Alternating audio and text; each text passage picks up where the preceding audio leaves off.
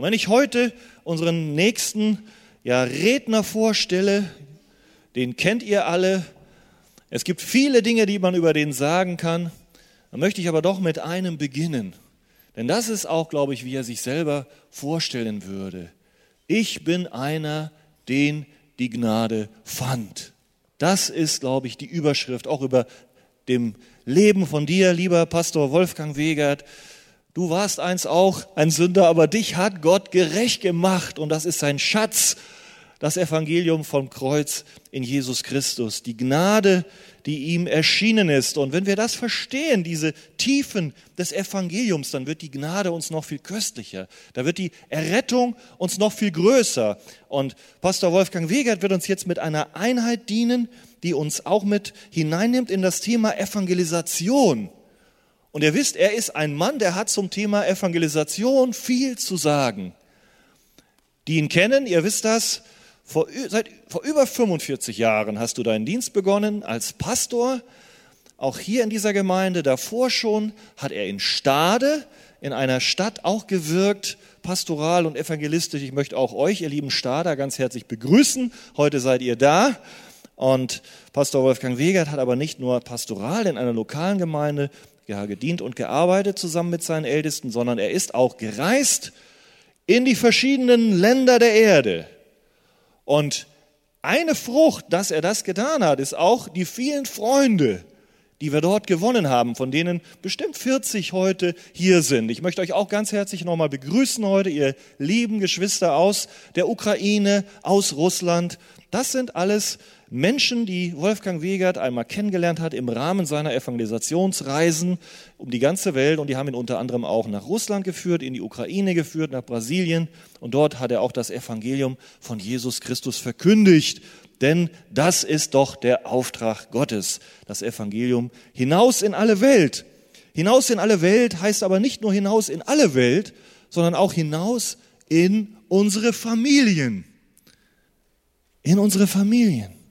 Es geht auch ganz praktisch. Wir haben gestern ein Zeugnis gehört, dem Nachbarn das Evangelium sagen. Und heute sind wir schon ganz gespannt, lieber Wolfgang, was du uns zu erzählen hast, das Evangelium in der Familie weitersagen. Wollen wir unseren lieben Pastor Wolfgang Wegert ganz herzlich begrüßen, dann dürfen wir das auch zum Ausdruck bringen. Und dich, lieber Wolfgang, darf ich bitten, nach vorne zu kommen und die nächste Einheit zu machen.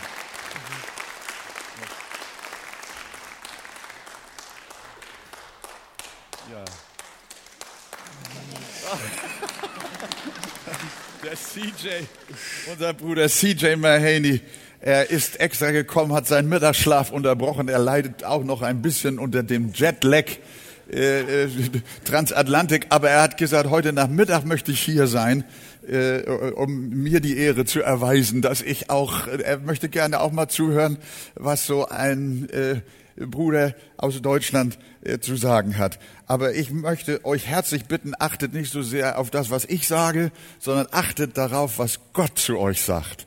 Äh, seid ihr einverstanden? Ich glaube, auch in dem soll ja auch der Herr zu uns sprechen.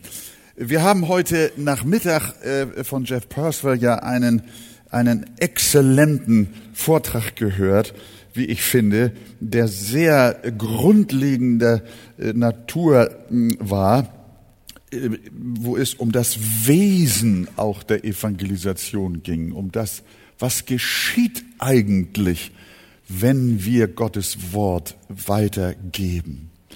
Und da haben wir ja sehr stark auch den theologisch-lehrmäßigen Aspekt auch gehört und ich glaube auch gut verstehen können. Ich habe nun heute Nachmittag vor, zu meinem Thema so ganz schlicht auch vorzugehen. Damit sage ich nicht, dass das von vorhin kompliziert war, dass ihr mich nicht falsch versteht. Aber ihr wisst, dass Jesus auch manchmal so in Gleichnissen gesprochen hat.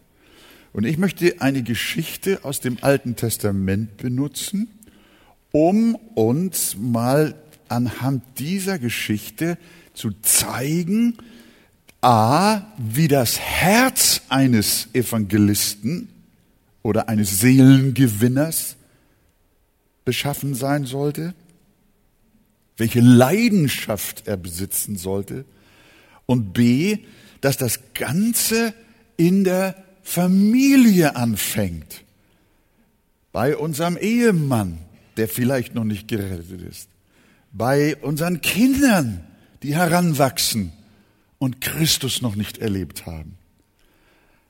Und da möchte ich euch einladen, mit mir zweiten Könige Kapitel 4 aufzuschlagen.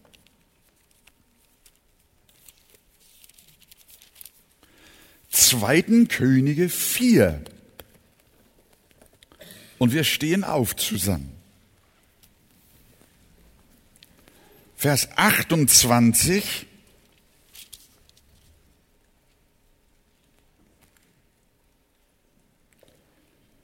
bis Vers 36.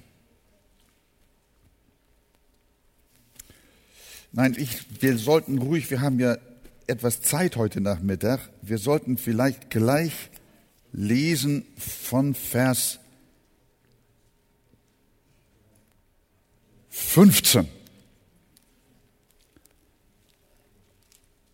Da sagte er, da ist die Rede von dem Propheten Elisa.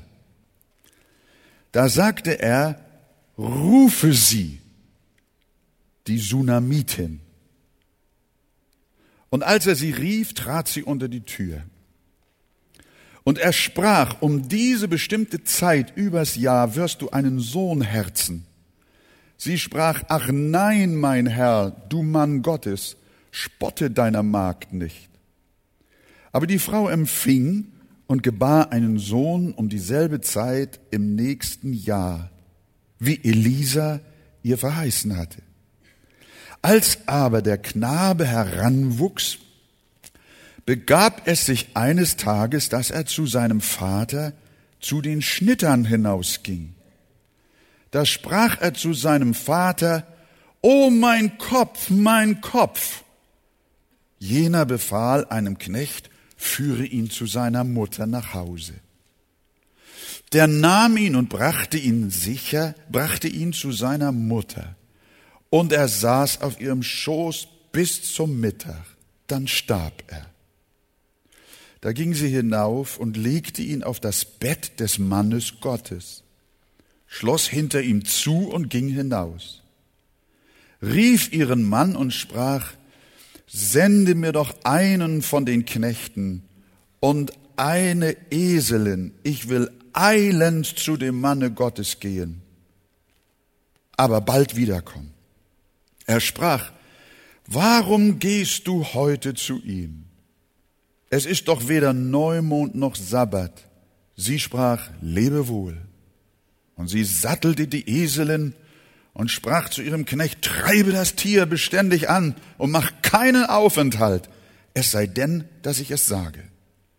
So ging sie denn und kam zu dem Manne Gottes auf den Berg Kamel. Als aber der Mann Gottes sie aus einiger Entfernung sah, sprach er zu seinem Diener Gehasi, sieh dort die Sunamitin. Nun laufe ihr doch entgegen und sprich zu ihr, geht es dir wohl, geht es deinem Manne wohl? Sie sprach, jawohl. Als sie aber zu dem Manne Gottes kam, umfasste sie seine Füße da machte sich Gehasi herzu, um sie wegzustoßen. Aber der Mann Gottes sprach, lass sie, denn ihre Seele ist betrübt und der Herr hat es mir verborgen und nicht kundgetan. Sie sprach, habe ich denn von meinem Herrn einen Sohn erbeten? Sagte ich nicht, du solltest meiner nicht spotten? Er sprach zu Gehasi, gürte deine Lenden und nimm einen Stab in deine Hand und gehe hin. Und wenn dir jemand begegnet, so grüße ihn nicht und grüßt dich jemand, so antworte ihm nicht, lege meinen Stab auf des Knaben Angesicht. Als die Mutter des Knaben sprach, so war der, aber die Mutter des Knaben sprach, so wahr der Herr lebt und so wahr deine Seele lebt, ich lasse nicht von dir. Da machte er sich auf und folgte ihr. Gehasi aber ging vor ihnen hin und legte dem Knaben den Stab auf das Angesicht. Aber da war keine Stimme noch aufmerken. Und er kehrte um ihm entgegen und zeigte es ihm an und sprach, der Knabe ist nicht aufgewacht. Als nun Elisa in das Haus kam, siehe, da lag der Knabe tot auf seinem Bett. Und er ging hinein und schloss die Tür hinter ihnen beiden zu und betete zu dem Herrn. Dann stieg er hinauf und legte sich auf das Kind und legte seinen Mund auf des Kindes Mund und seine Augen auf desselben Augen und seine Hände auf desselben Hände und breitete sich also über dasselbe, dass des Kindes Leib warm wurde. Danach stand er auf und ging im Hause einmal hierhin, einmal dorthin, stieg dann wieder hinauf und breitete sich über ihn.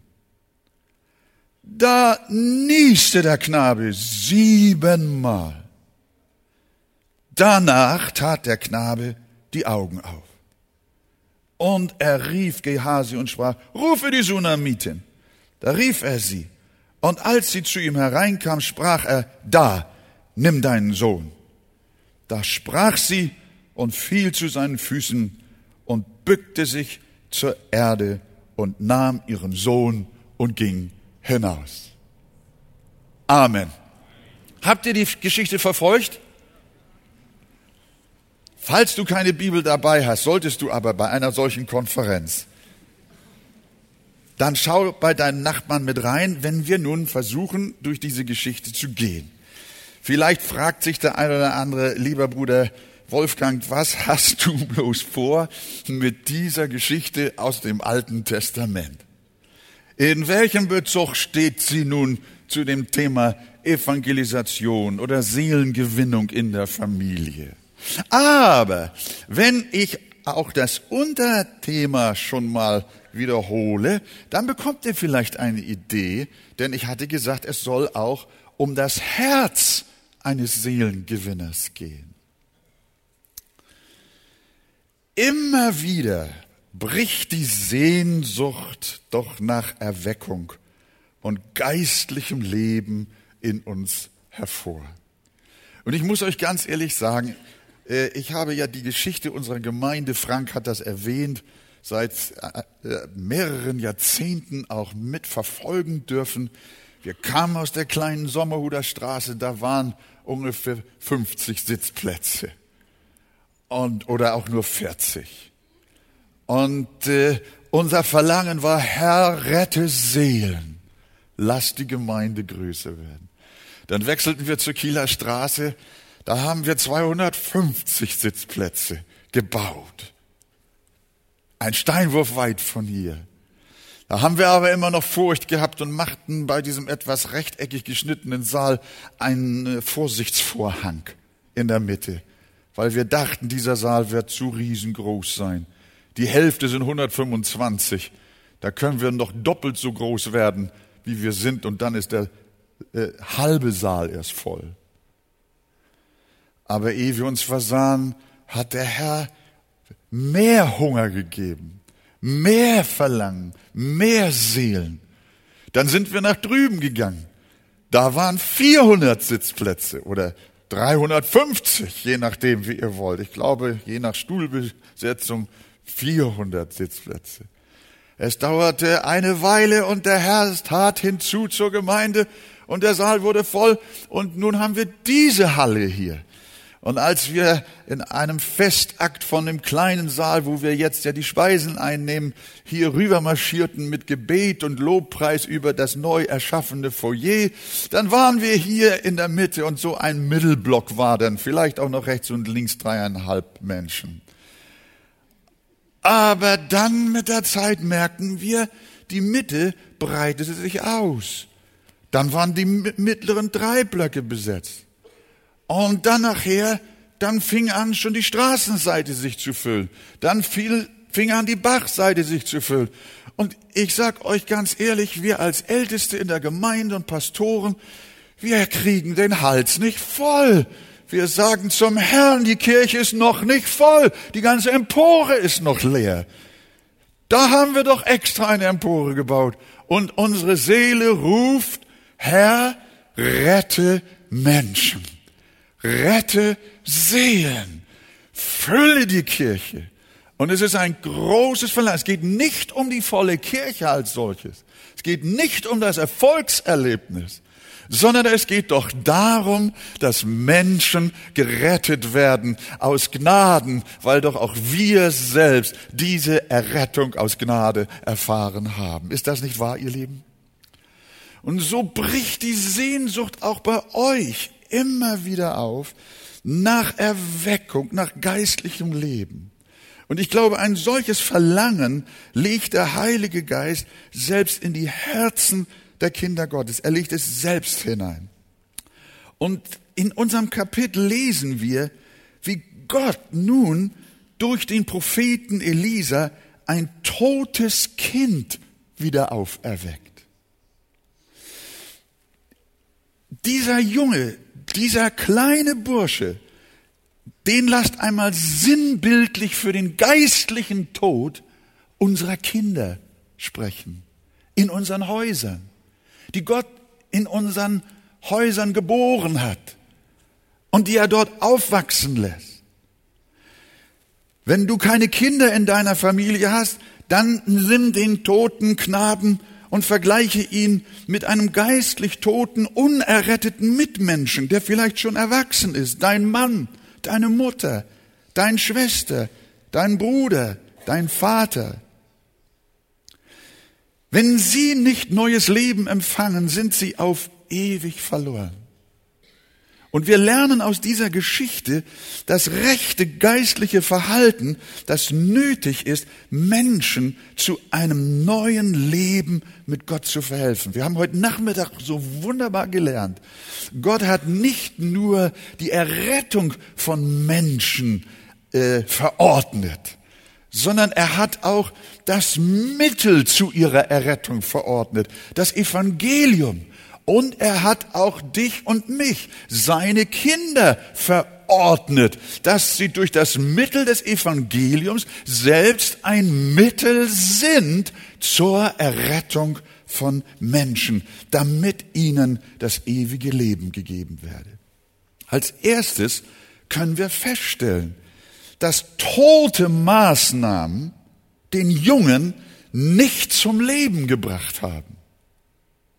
Ich will euch zeigen, was ich damit meine. Elisa sagte zu seinem Diener Gehasi in Vers 29, könnt ihr nochmal nachschauen. Der Elisa, der große Prophet Gottes, der das, das doppelte Maß an Heiligen Geist empfangen hat, wie sein Vorgänger, der Elia.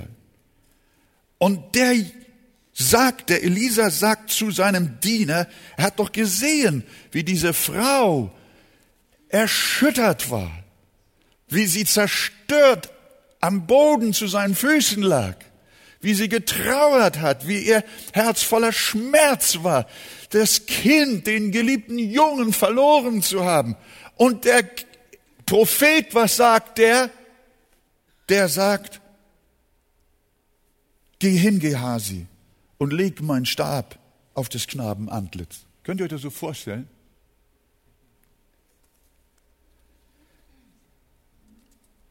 Der Prophet glaubte nun, die Auferweckung des toten Kindes könne ohne sein persönliches Bemühen erfolgen. Er dachte, er könnte die Sache delegieren. Wir kommen später noch darauf, wie, man, wie wir das manchmal praktisch tun.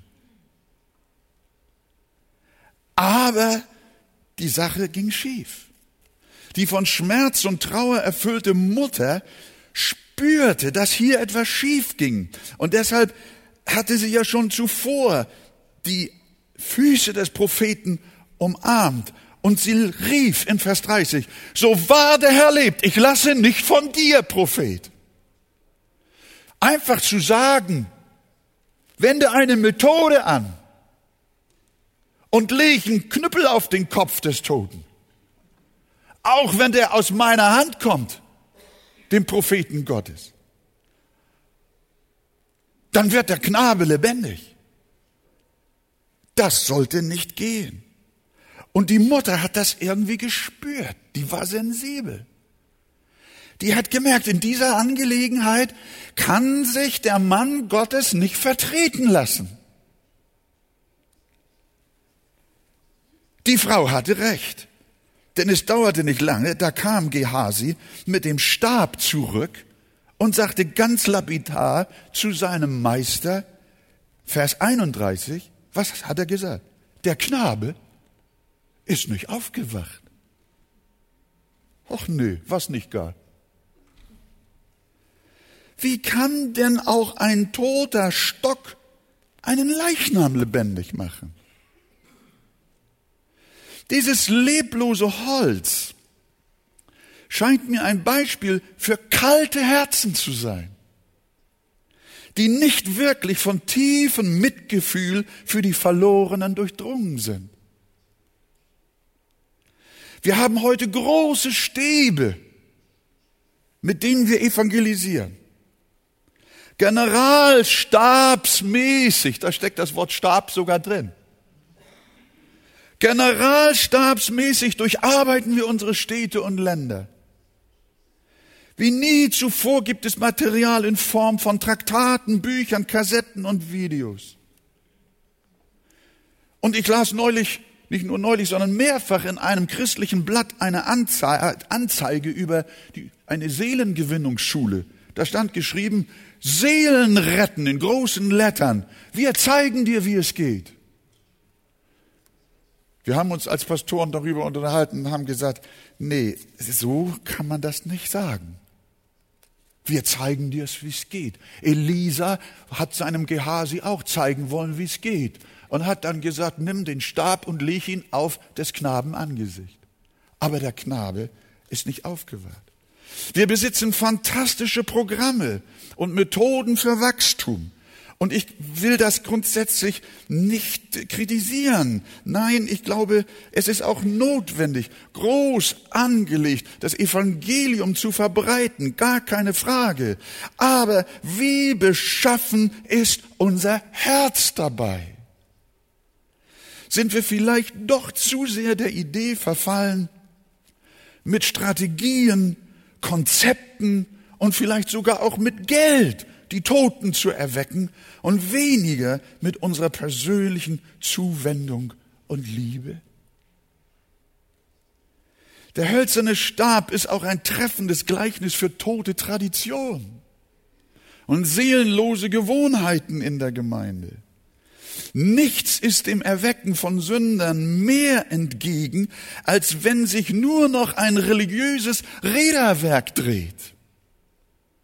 Wenn Beten und Singen, Predigt hören, Kollekte sammeln nur noch mechanische Vorgänge sind, dann ist kein Herz und kein Leben mehr darin. Und totes Holz hilft toten Seelen nicht. Und manchmal habe ich auch in unserer Gemeinde gemerkt, hier herrscht viel zu sehr die Routine und viel zu wenig die Leidenschaft eines vom Heiligen Geist und der Liebe Gottes entzündeten Herzens.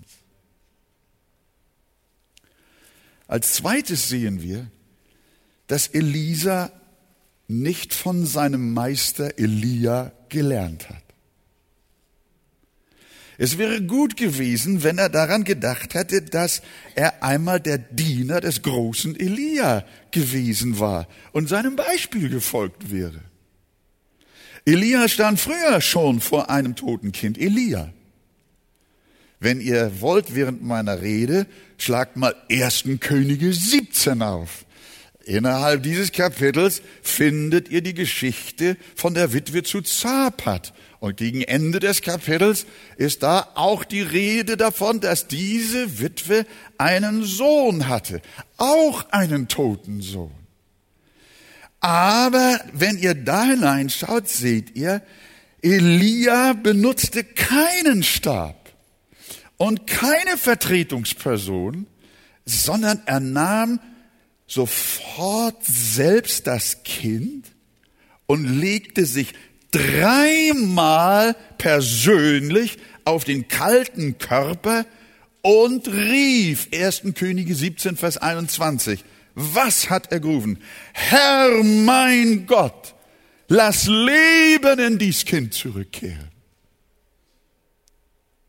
Er hat nicht gesagt, geh Hasi, geh hin. Oder Elisa, geh hin als mein jetzt noch Diener und leg dem Knaben den Stab aufs Angesicht. Sondern er legte sich selber rauf auf das Kind. Und er rief aus der Tiefe seines Herzens, Herr mein Gott, lass Leben in dies Kind zurückkehren. Und genau wie wir sehen in dem Ablauf der Geschichte, genau das war nachher das, was Elisa gezwungen war, schließlich zu tun. Er kam daran nicht vorbei. Wenn der Junge leben sollte, natürlich, ich weiß das, wenn wir uns das so mal plastisch vorstellen, was der Elisa jetzt, nachdem die Sache mit dem Knüppeln hingehauen hat, was es bedeutet, sich von Mund zu Mund und Auge zu Auge und Hand zu Hand auf den Leichnam eines Kindes zu legen. Wer möchte das schon tun? In der Wärme des Orients setzt sofort die Verwesung ein. Wie kann man den süßlichen Geruch der Leiche so nah ertragen? Würde man sich nicht den Tod selber einatmen? Ein bisschen Distanz mit Hilfe eines Stabes hätte vielleicht doch nicht schaden können oder hat nicht geschadet. Wenn es aber unbedingt ohne Stab sein muss, dann doch wenigstens mit Mundschutz. Manche machen Seelengewinnung mit Mundschutz. Sonst stirbt man geradezu selber mit. Aber ihr lieben Schwestern und Brüder, es geht nicht anders. Ein sterbender Mensch ist nötig, um eine sterbende Seele aufzuerwecken. Das zeigt uns schon das Urbild am Kreuz. Und deshalb müssen wir dringend auch von ihm, unserem Meister, lernen. Als Jesus die Welt im Tode sah, warf er keine Fluchblätter vom Himmel. Er hätte tonnenweise, er hätte die ganze Welt und alle Völker mit Papier zupflastern können. Er sandte auch keine Engel und keine Stäbe, um uns von der Sünde zu erlösen, sondern er kam selbst. Er identifizierte sich ganz persönlich mit unserem Tod. Er atmete buchstäblich unseren Tod in sich selber ein und starb.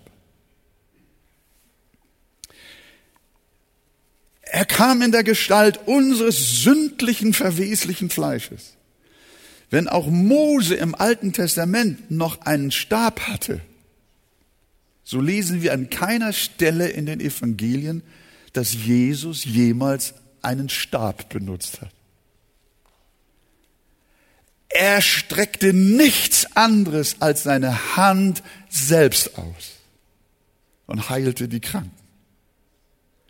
Er scheute sich auch nicht mit bloßer Hand die Aussätzigen zu berühren. Könnt ihr euch erinnern? Er ging ganz nah ran zu den Verlorenen. Er ging ganz nah ran zu den Verwesenden und zu den Stinkenden, zu dem Elend und dem Tod dieser Welt und machte sich eins und legt sich auf den Leichnam. Ich sage das einmal auch von mir. Ich werde von mir vielleicht gleich etwas sagen und auch zeugnishaft erzählen. Aber wenn der Heiland sich nicht so auf mein Leben gelegt hätte, wie Elisa das schließlich mit dem Kinde tun musste und konnte, wäre ich niemals zum Leben gekommen. Darum ging Jesus bis zum äußersten und breitete sich selbst aus über den Tod und zog ihn dabei auf sich selber. Und wir sehen Jesus in Gethsemane ringen. Wir haben gestern Abend von unserem Bruder CJ eine ergreifende Schilderung, aber eine lehrmäßig klare Schilderung erfahren, was das Wesen von Gethsemane bedeutet. Genau das ist es. Das ist der Moment, der innere Kampf, der Kampf seiner Seele, der am Kreuz zum Höhepunkt kulminierte. Das ist der Augenblick, wo Jesus ringt und sein Herz und seine Seele gibt und den Zorn Gottes trinkt, den Kelch, den er am liebsten an sich vorübergehen lassen wollte. Er trinkt ihn bis zur Neige. Auch unserem Heiland wäre es gern erspart geblieben, sich so mit unserer menschlichen Schande eins machen zu müssen. Aber er betete, Herr, nicht mein, sondern dein Wille geschehe. Jesus konnte keine Zwischenmittel benutzen, keine frommen Gegenstände.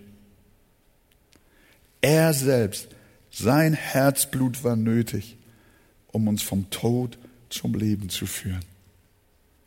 Gepriesen sei sein Name. Er hat es getan. Ohne Kreuz, sagen wir immer, gab es keine Auferstehung. Ohne Tod kein Leben. Ohne Karfreitag kein Ostern. Und ohne Sterben können wir keine Seele für Jesus gewinnen. Und das ist etwas verstärkt jetzt auch der dritte Punkt. Denn es wird uns hier an das Weizenkorn erinnert, das sich selbst in die Erde legen lässt und stirbt, bringt Leben hervor. Dieser Grundsatz bleibt unverändert gültig. Auch uns kann Gott zum Erwecken von Menschen nur dann gebrauchen, wenn wir das anerkennen. Nur wer sich selbst aufgibt, wird retten können. Wer sein Leben erhalten will, Wer sein Leben bewahren will, der wird es verlieren. Aber wer es verliert um meinetwillen, der wird es gewinnen. Und andere wird er auch gewinnen. Wenn er Karriere im Reich Gottes sucht, wird er umkehren müssen und sagen, der Knabe ist nicht aufgewacht. Eine billige Erweckung gibt es nicht. Man kann ganz gewiss mit viel Geschick Menschen zur Entscheidung rufen, so als ob man bei Jesus eine schöne Reise gewinnen kann. Unter einer Predigt saß ein sehr reicher Mann irgendwo in einer Zeltversammlung, der da irgendwie aus Versehen reinkam. Und dann, dann hat der Evangelist da vorne erzählt, was man bei Jesus alles haben kann. Bei Jesus kann man gesund werden. Bei Jesus kann man reich werden. Bei Jesus kann man also auch ein sehr gutes, angesehenes, erfolgreiches Leben führen. Bei Jesus, da kann man prosperieren. Bei bei Jesus kann man groß und berühmt werden. Bei Jesus kann man glücklich werden und alles Glück dieser Erde empfangen, auch viel Geld zusammensammeln und so weiter und so fort. Ihr kennt dieses Prosperity-Evangelium. Und dann kommt dieser sehr reiche Mann zu ihm nach vorne nach der Predigt und sagt, wovon Sie gesprochen haben, was Jesus alles geben kann, das habe ich schon alles. Wozu brauche ich dann noch Jesus? Dann hat er gesagt, wenn Sie Jesus annehmen, dann kriegen Sie noch mehr als das, was Sie schon haben. Ist das Evangelium? Nein. Das sind falsche Versprechungen. Das sind Lügen. Jesus ist gekommen, um Sünder zu retten und selig zu machen. Sagt ihr Amen dazu? Das ist ein riesengroßer Unterschied. Und deswegen bin ich auch so dankbar, auch für das, was wir vorhin gehört haben, dass der Heilige Geist sich an das Evangelium bindet in der Errettung von Menschen und an ein Herz voller Bereitschaft und Selbstaufgabe, das Seelen für Christus gewinnen möchte. Man kann sehr schnell viele Bekehrungen zählen, sogenannte Entscheidungskarten. Aber hoffentlich zielt man dabei nicht auch die toten Fische mit. Denn die Frage ist doch, ob diese Menschen, die dann en masse irgendwie eine Entscheidung treffen, nach einem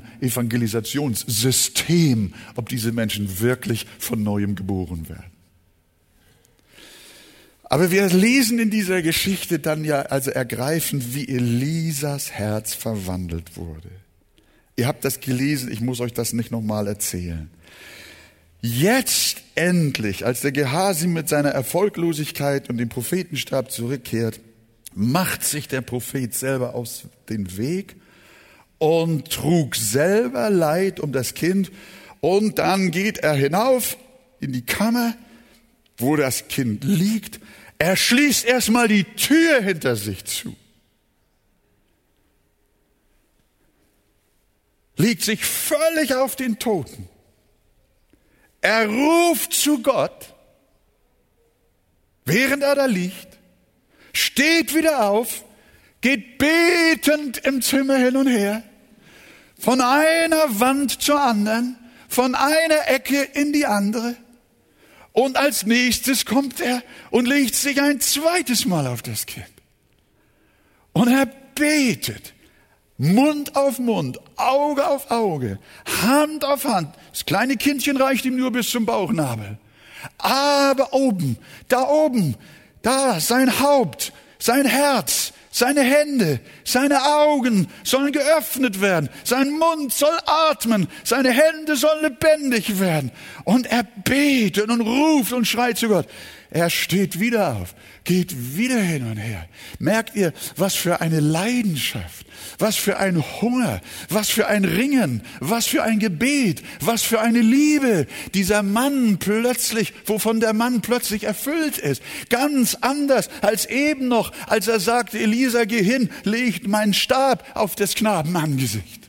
Und er kommt zurück und sagt, ja, der Junge ist nicht aufgewacht, Pech gehabt, Meister. Völlig andere Situation. Wärme, Liebe.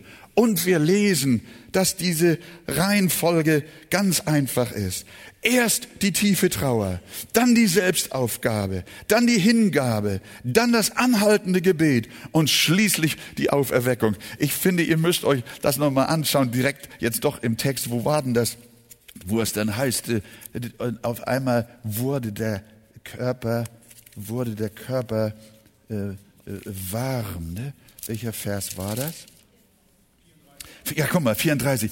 Da, les noch mal, lasst das mal auf euch wirken. Da stieg er hinauf, legte sich auf das Kind, legte seinen Mund auf des Kindes Mund, seine Augen auf derselben Augen, seine Hände auf derselben Hände und breitete sich also über dasselbe aus, dass des Kindes Leib warm wurde kann mir so vorstellen, wisst ihr, das bedeutet, da fängt schon göttliche Wärme an zu arbeiten. Die Liebe. Das Kind lebt noch nicht, aber die Liebe ist aktiv. Und dann kommt die Beschreibung. Danach stand er auf, ging im Hause einmal hierhin, einmal dorthin, stieg dann wieder hinauf, breitete sich über ihn. Und jetzt, was heißt es jetzt? Da nieste der Knabe. Aber nicht nur einmal, sondern siebenmal. Man denkt, jetzt hat er eine Erkältung sich noch eingefangen, der Tote, nicht wahr? Wie heißt das auf Deutsch, niesen? Da sagt man, Hatschi!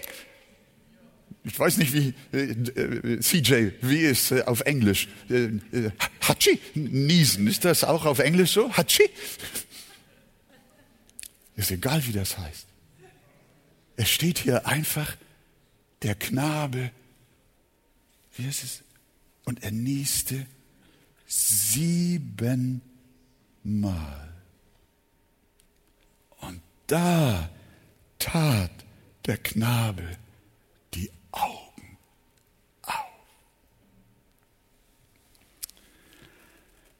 Also ich muss schon sagen, das ist was. So wie ein trockener Stab nicht helfen konnte, wird auch kein Programm der Gemeinde und keine Flut von Traktaten irgendjemanden erretten.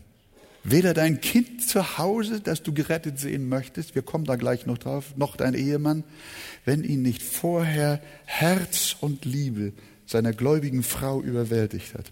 Eltern bekehren ihre Söhne und Töchter nicht dadurch, dass sie ihnen Gottesdienste verordnen und ihnen Bibelverse verabreichen. Söhne und Töchter werden für Gott erst wach, wenn sie merken, wie Vater und Mutter sich persönlich in ihr Leben mit Liebe und Vorbild hinein investieren. Wo persönliche Zuwendung zum Nächsten fehlt und die Evangelisation nicht von Herz zu Herz betrieben wird, helfen auch keine Massenversammlungen. Frank hat es erwähnt, dass ich auch in großen Versammlungen überall in der Welt gepredigt habe und habe auch große Zuhörerschaften zu Christus gerufen, auf Marktplätzen, in Sporthallen und in Theatern und Kulturpalästen in Russland. Gar keine Frage. Und wenn ich dann später mit Menschen gesprochen habe, die dann behauptet haben, weil sie es auch irgendwie nicht besser wussten, Sie sagten mir dann in späteren Jahren, Pastor Wegert, als Sie mal bei uns in der Stadt waren, da haben Sie evangelisiert und da haben Sie zu Christus gerufen. Ich bin nach vorne gekommen und da bin ich errettet worden. Ich, und dann kommt dieser Satz, ich habe mich bei Ihnen bekehrt. Oh, habe ich gedacht, prima. Siehst du, Wolfgang? Aber dann habe ich mir später die Mühe gemacht, wenn solche Leute zu mir kamen und habe gefragt, wer seid ihr? Wo kommt ihr her? Wo wohnt ihr? Was ist euer Beruf? Dann haben sie mir alle erzählt, dass das Erlebnis in der großen Evangelisationskampagne nur ein i-Tüpfelchen war,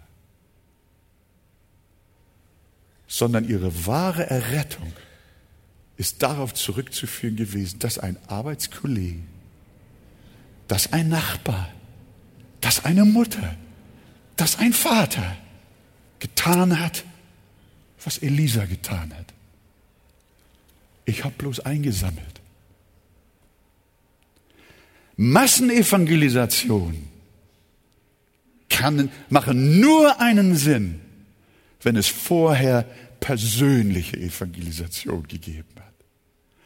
Und es kommt selten, wenn überhaupt, irgendeiner zu Christus durch Massenevangelisation, wenn nicht vorher auch das Evangelium einer solchen Seele, vielleicht schon über Jahr und Tag, den Menschen nahegebracht wurde. Und dann bei einer großen organisierten Kampagne sind sie dann nach vorne gekommen und haben eigentlich nur das zum Ausdruck gebracht, was schon latent oder verborgen in ihnen gelebt hat, durch die Liebe und Hingabe eines persönlichen Seelengewinners.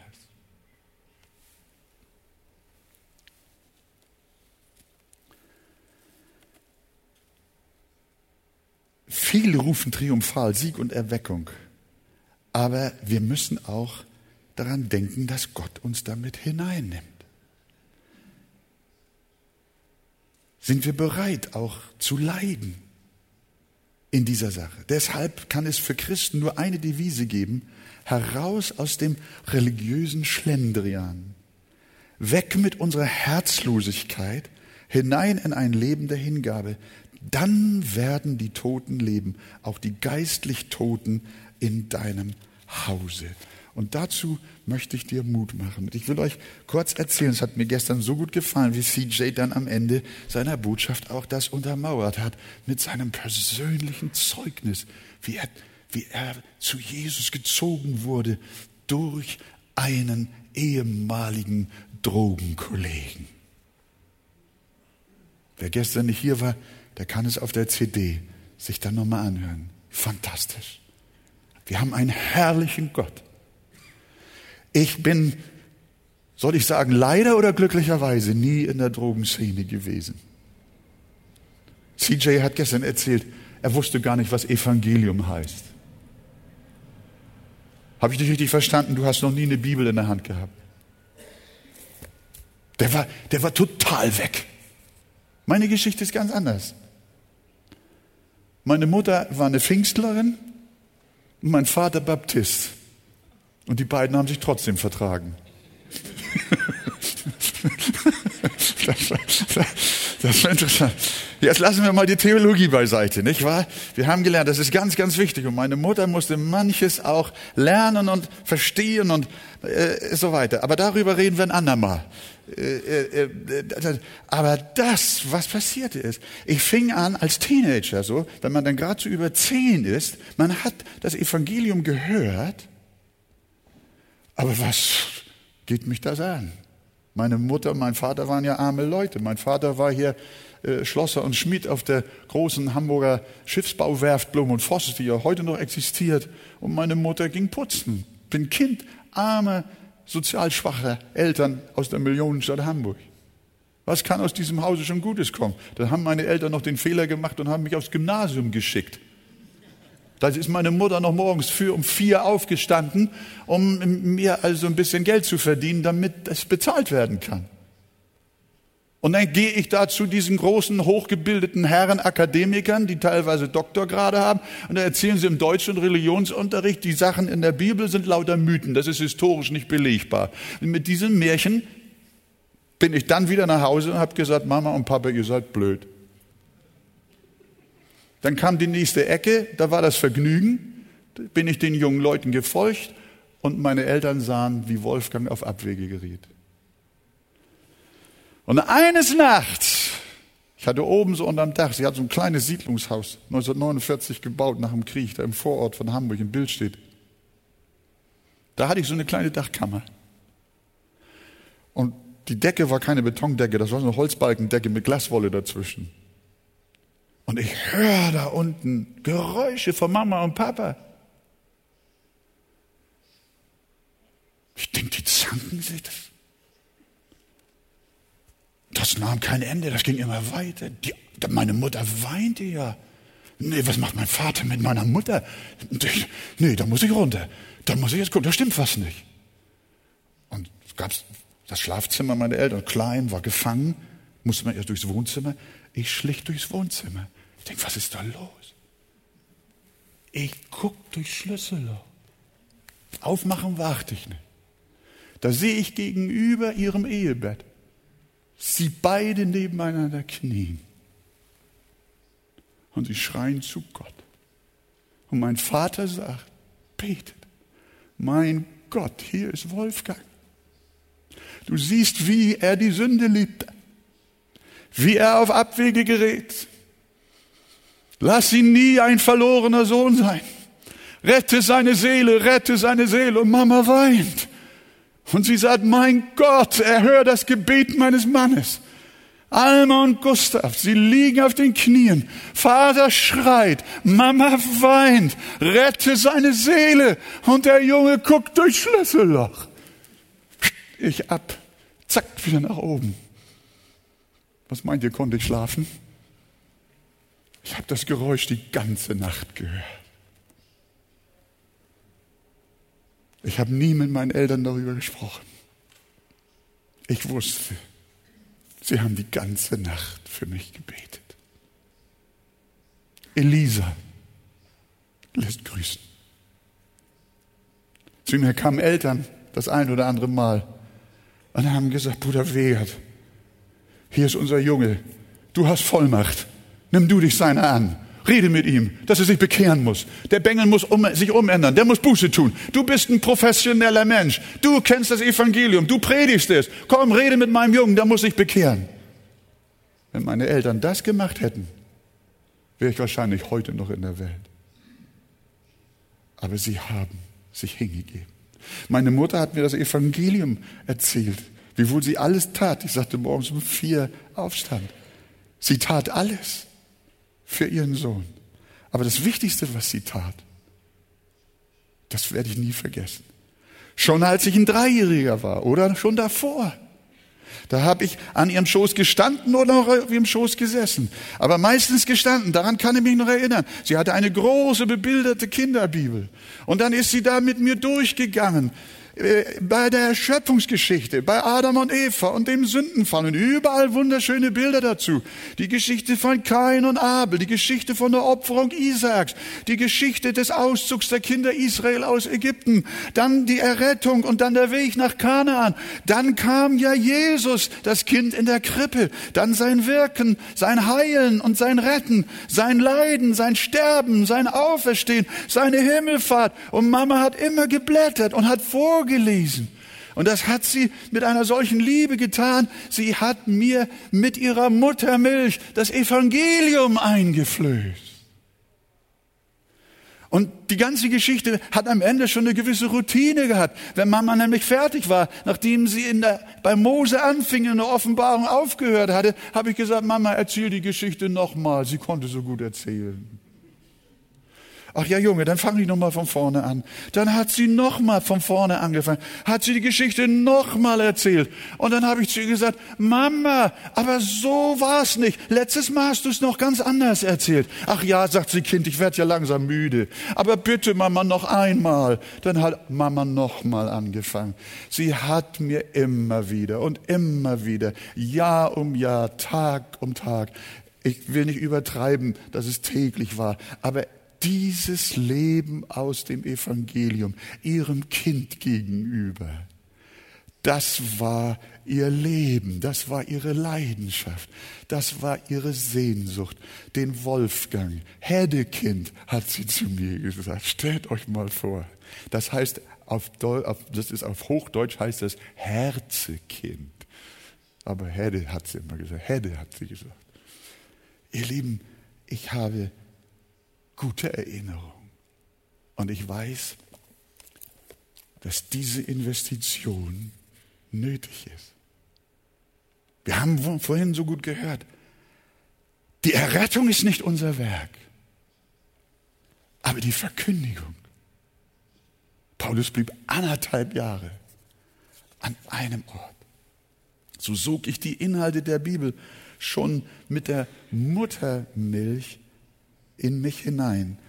Und ich verstehe, was der Apostel Paulus meinte, als er dem Timotheus schrieb, weil du von Kind auf die heilige Schrift weißt, kann dich dieselbe unterweisen zur Seligkeit durch den Glauben an Christum Jesum. Lass mich zum Schluss eine aktuelle Situation schildern, die wir alle kennen in unserem Land, in unserer Gesellschaft von der auch Christen, el, christliche Elternhäuser, Väter und Mütter oft mit hineingezogen werden. Ich frage mich heute oft, wer hätte mir das Evangelium so intensiv nahegebracht, wenn meine Mutter voll berufstätig und ich den ganzen Tag als zwei, drei, vier oder fünfjähriger im Kindergarten gewesen wäre. Wir wissen es, dort hören die Kinder nicht das Wort Gottes, sondern sie werden zum Unglauben verführt. Und ich weiß es von den Berichten unserer Enkelkinder. Die Inhalte, wenn sie denn spiritueller Art sind in der Schule, sind sie okkulter Art. Man macht die Kinder eher vertraut mit Zauberei und Okkultismus und mit dunklen äh, Teufels- und Geisterfiguren. Halloween lässt grüßen, aber nicht mit Jesus Christus bekannt. Darum ist mein Appell an christliche Mütter und Väter natürlich, bleibt eurer edlen Berufung zur Mutterschaft treu und steckt eure Liebe und Kraft in eure Kinder hinein. Denn wovon sie in den ersten Jahren geprägt werden, davon lassen sie ihr Leben lang nicht. Gott hat nicht dem Staat den Erziehungsauftrag gegeben. Davon lesen wir nichts in der Bibel. Sondern Gott hat den Eltern einen Erziehungsauftrag gegeben. Die Botschaft der Bibel lautet in erster Linie, ihr Kinder, gehorcht euren Eltern im Herrn. Oder mein Kind, gehorche der Zucht deines Vaters und verlass nicht das Gebot deiner Mutter. Sprüche 1, Vers 8. Also nicht der Kindergarten, die Schule, der Staat, auch nicht die Kirche, auch nicht die Gemeinde ist der Ersatz für Vater und Mutter. sondern Eltern haben Erziehungsverantwortung. Und ich sage euch nicht in, noch nicht einmal in erster Linie dem Kind gegenüber, sondern ihr habt Verantwortung als erstes Gott gegenüber. Wir sollen unsere Kinder nicht einfach um ihrer selbst willen erziehen, nicht weil wir die Älteren sind und äh, unsere Körpergröße sie überragt oder weil wir schlicht mehr Erfahrung haben und wir ja äh, ein bisschen mehr vom Leben schon wissen als sie. Nein, wir sollen sie erziehen, weil wir als Eltern einen biblischen Auftrag dazu erhalten haben.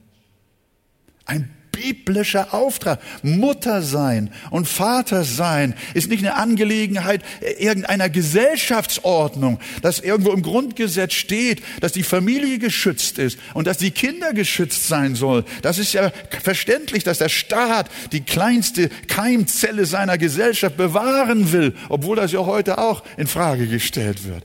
Aber nicht um die Gesellschaft zu bewahren und aufzubauen, sondern unsere Kinder sollen von uns Vätern und Müttern erzogen erzogen werden, um einen Gottesdienst zu vollziehen. Erziehungsautorität haben wir vom Herrn empfangen und sind verpflichtet, sie bewusst in seinem Auftrag wahrzunehmen, und zwar hin zur Furcht, zur Furcht des Herrn, sprich hin zur Bekehrung, hin zur Errettung, hin zum Heil. Wir Eltern sollen zuerst selbst den Satzungen und Geboten folgen und dann sollst du sie deinen Kindern einschärfen und davon reden, wenn du in deinem Hause sitzest oder auf dem Wege gehst, wenn du dich niederlegst oder aufstehst. 5. Mose 6, Vers 7. Das heißt, wir erziehen unsere Kinder nicht einfach, weil es unsere Kinder sind, sondern, liebe Brüder, liebe Schwestern, weil Gott uns ein Mandat dazu gegeben hat. Kinder sind seine anvertraute Leihgabe an uns, damit wir sie für ihn und zu seiner Ehre, zu seiner Verherrlichung, zu seinem Lobe und zu ihrem Heil hin erziehen und zu Christus ziehen sollen. Sagt ihr Amen?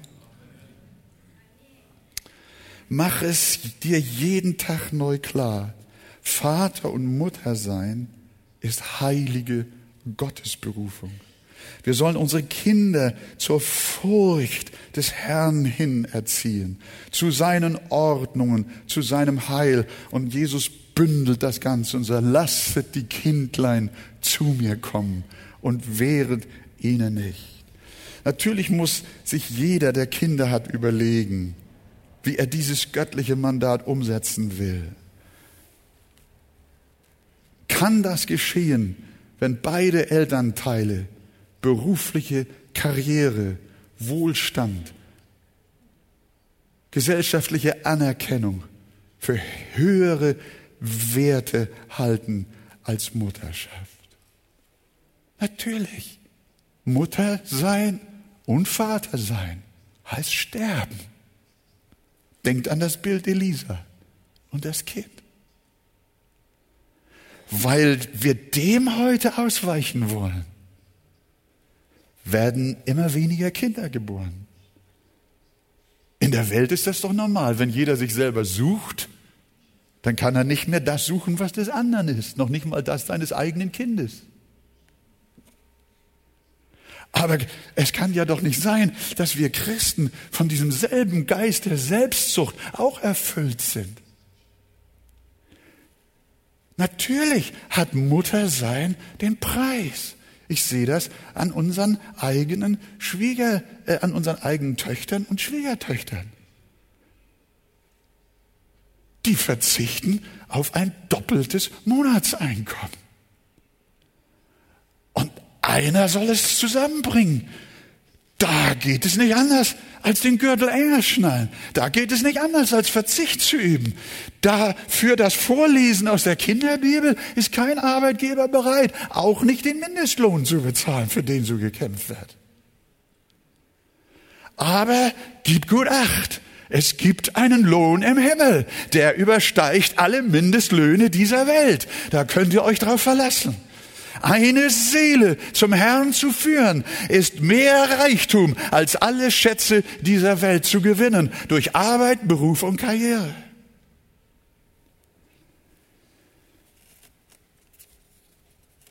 Heißt das jetzt, dass eine Frau nicht mehr arbeiten gehen soll? Ein solches Gebot gibt es in der Bibel nicht. Jede Frau arbeitet, auch wenn sie kein Geld dafür verdient. Jesus sagt aber, wo euer Schatz ist, da ist auch euer Herz. Und das ist doch der Punkt. Ist eure göttliche Berufung, euer Kind zum Herrn zu erziehen. Es mit Leidenschaft und ganzer Hingabe, mit aller Zeit, mit aller Kraft, mit allen Mitteln. Es, ist es wirklich euer Schatz oder ist ein höherer Lebensstandard euer Schatz? Entsprechend wird sich euer Herz orientieren. Ich weiß, da liegt eine Spannung. Ich habe es von meiner Mutter erzählt. Die ist morgens um vier aufgestanden, damit sie dann um acht wieder bei mir sein konnte und sie mich zur Schule bringen konnte. Ist ja unglaublich, was sie da geleistet hat. Und ich möchte einfach nur sagen, das ist Sterben. Aber ich weiß, dass diese Spannung nicht durch eine automatische oder durch eine schablonenhafte Antwort gegeben werden kann, ja oder nein, sondern jeder muss als Vater und Mutter ein eng an den Herrn angelehntes Leben führen. Lebst du Mama mit Jesus? Und du Papa auch? In deiner Verantwortung deinem oder deinen Kindern gegenüber, dann wirst du auch für die individuelle Situation deines Lebens und deiner Situation eine Antwort von Gott bekommen. Und er wird dir helfen, wie die Einkommensfrage arrangiert werden kann und wie sie gelöst werden kann. Und ihr habt die Verheißung, ihr braucht euch nicht sorgen, sondern Gott ist auch euer Versorger. Er wird dafür sorgen, dass ihr nicht untergeht. Und wenn er wie bei der Witwe zu Sapert einen Propheten in großer Dürre hat und er sendet ihn zu der Witwe und er lässt das Öl voller Krug laufen, äh, den Krug voller Öl laufen und auch das, das, den Krug voll Brot und Mehl werden. Ist das nicht wunderbar, ihr Lieben? Gott möge uns helfen. Das ist eine Herzensfrage. Aber Gott wird dich eines Tages fragen, was du mit dem Kind gemacht hast, das du für ihn zubereiten solltest. Dass Mose, hör mal, hör mal zu, dass Mose von Pharao erzogen worden ist. Das war eine heilsgeschichtlich bedingte Ausnahme. Ansonsten hat kein Israelit freiwillig seine Kinder den Ägyptern zur Erziehung übergeben. Da ist kein Jude in Israel,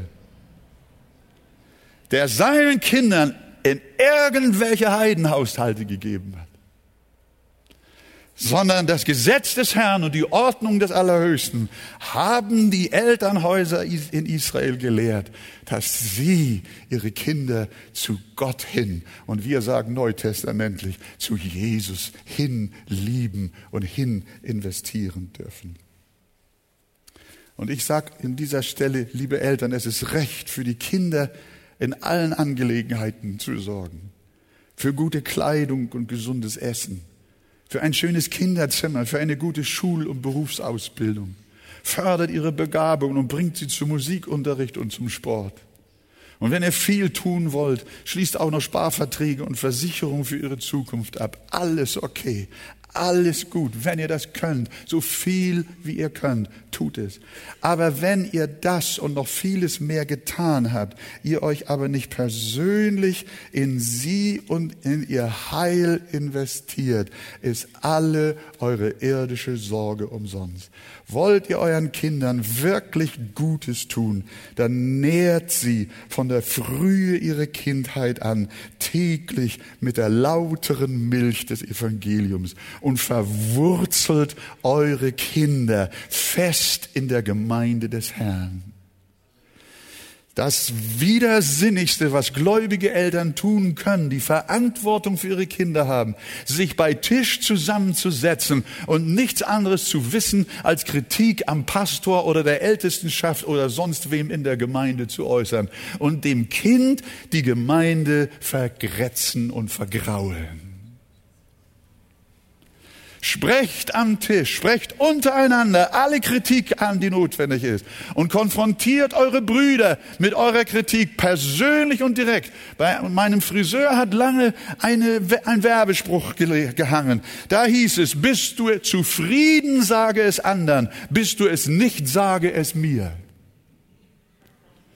Bist du in der Gemeinde zufrieden? Sag es anderen, sag es deinen Kindern und selbst wenn du unzufrieden bist, um Gottes Willen und um der Liebe deiner Kinder willen, verwurzele sie und verankere sie in einer gesunden biblischen Gemeinde und mach Schluss mit dem Church Hopping.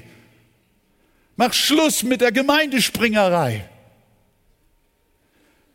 Sondern Pflanze einen Baum einmal ein und dann begieße ihn und bete ihn und lass ihn wachsen und er wird stark werden und reif werden und er wird Früchte tragen, von denen du noch wirklich viel ernten und an denen du dich erfreuen kannst. Das ist eine Herausforderung.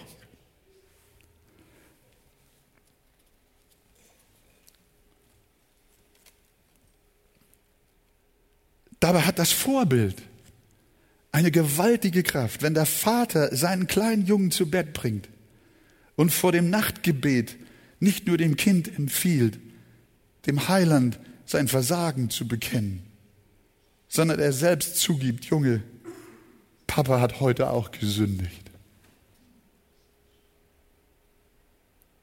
Das hat mir mal eine liebe Ehefrau erzählt, wie sie auch so von draußen irgendwie mitgekriegt hat durch den Türspalt, wie Papa den kleinen Jungen zu Bett gebracht hat. Da hat er nicht nur gebetet, ich bin klein, mein Herz mach rein, soll niemand drin wohnen als Jesus allein. Dann hat er gesagt, Junge, wie war dein Tag heute? Wie war es in der Schule? Hat Gott dein Leben wohlgefallen? Nein, sagt der Junge, Papa, ich habe das und das nicht richtig gemacht.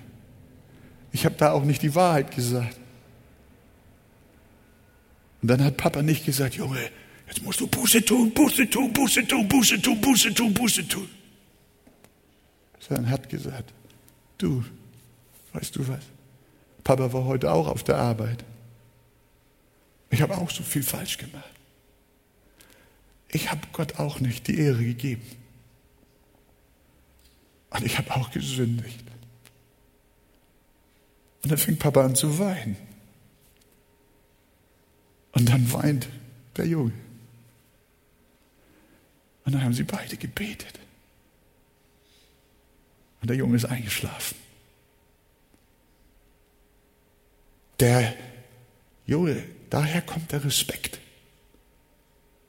den Kinder ihren gläubigen Vätern gegenüber haben, weil sie die Ehrlichkeit ihre Herzen sehen und nicht fromme Heuchelei.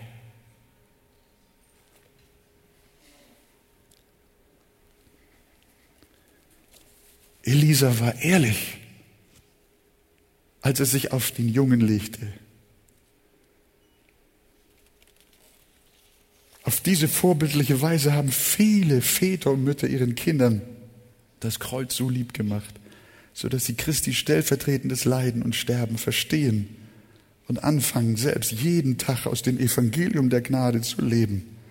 In dieser Hinsicht ist dieses Buch von C.J. Mahaney von unschätzbarem Wert, ist dieses kleine Taschenbuch.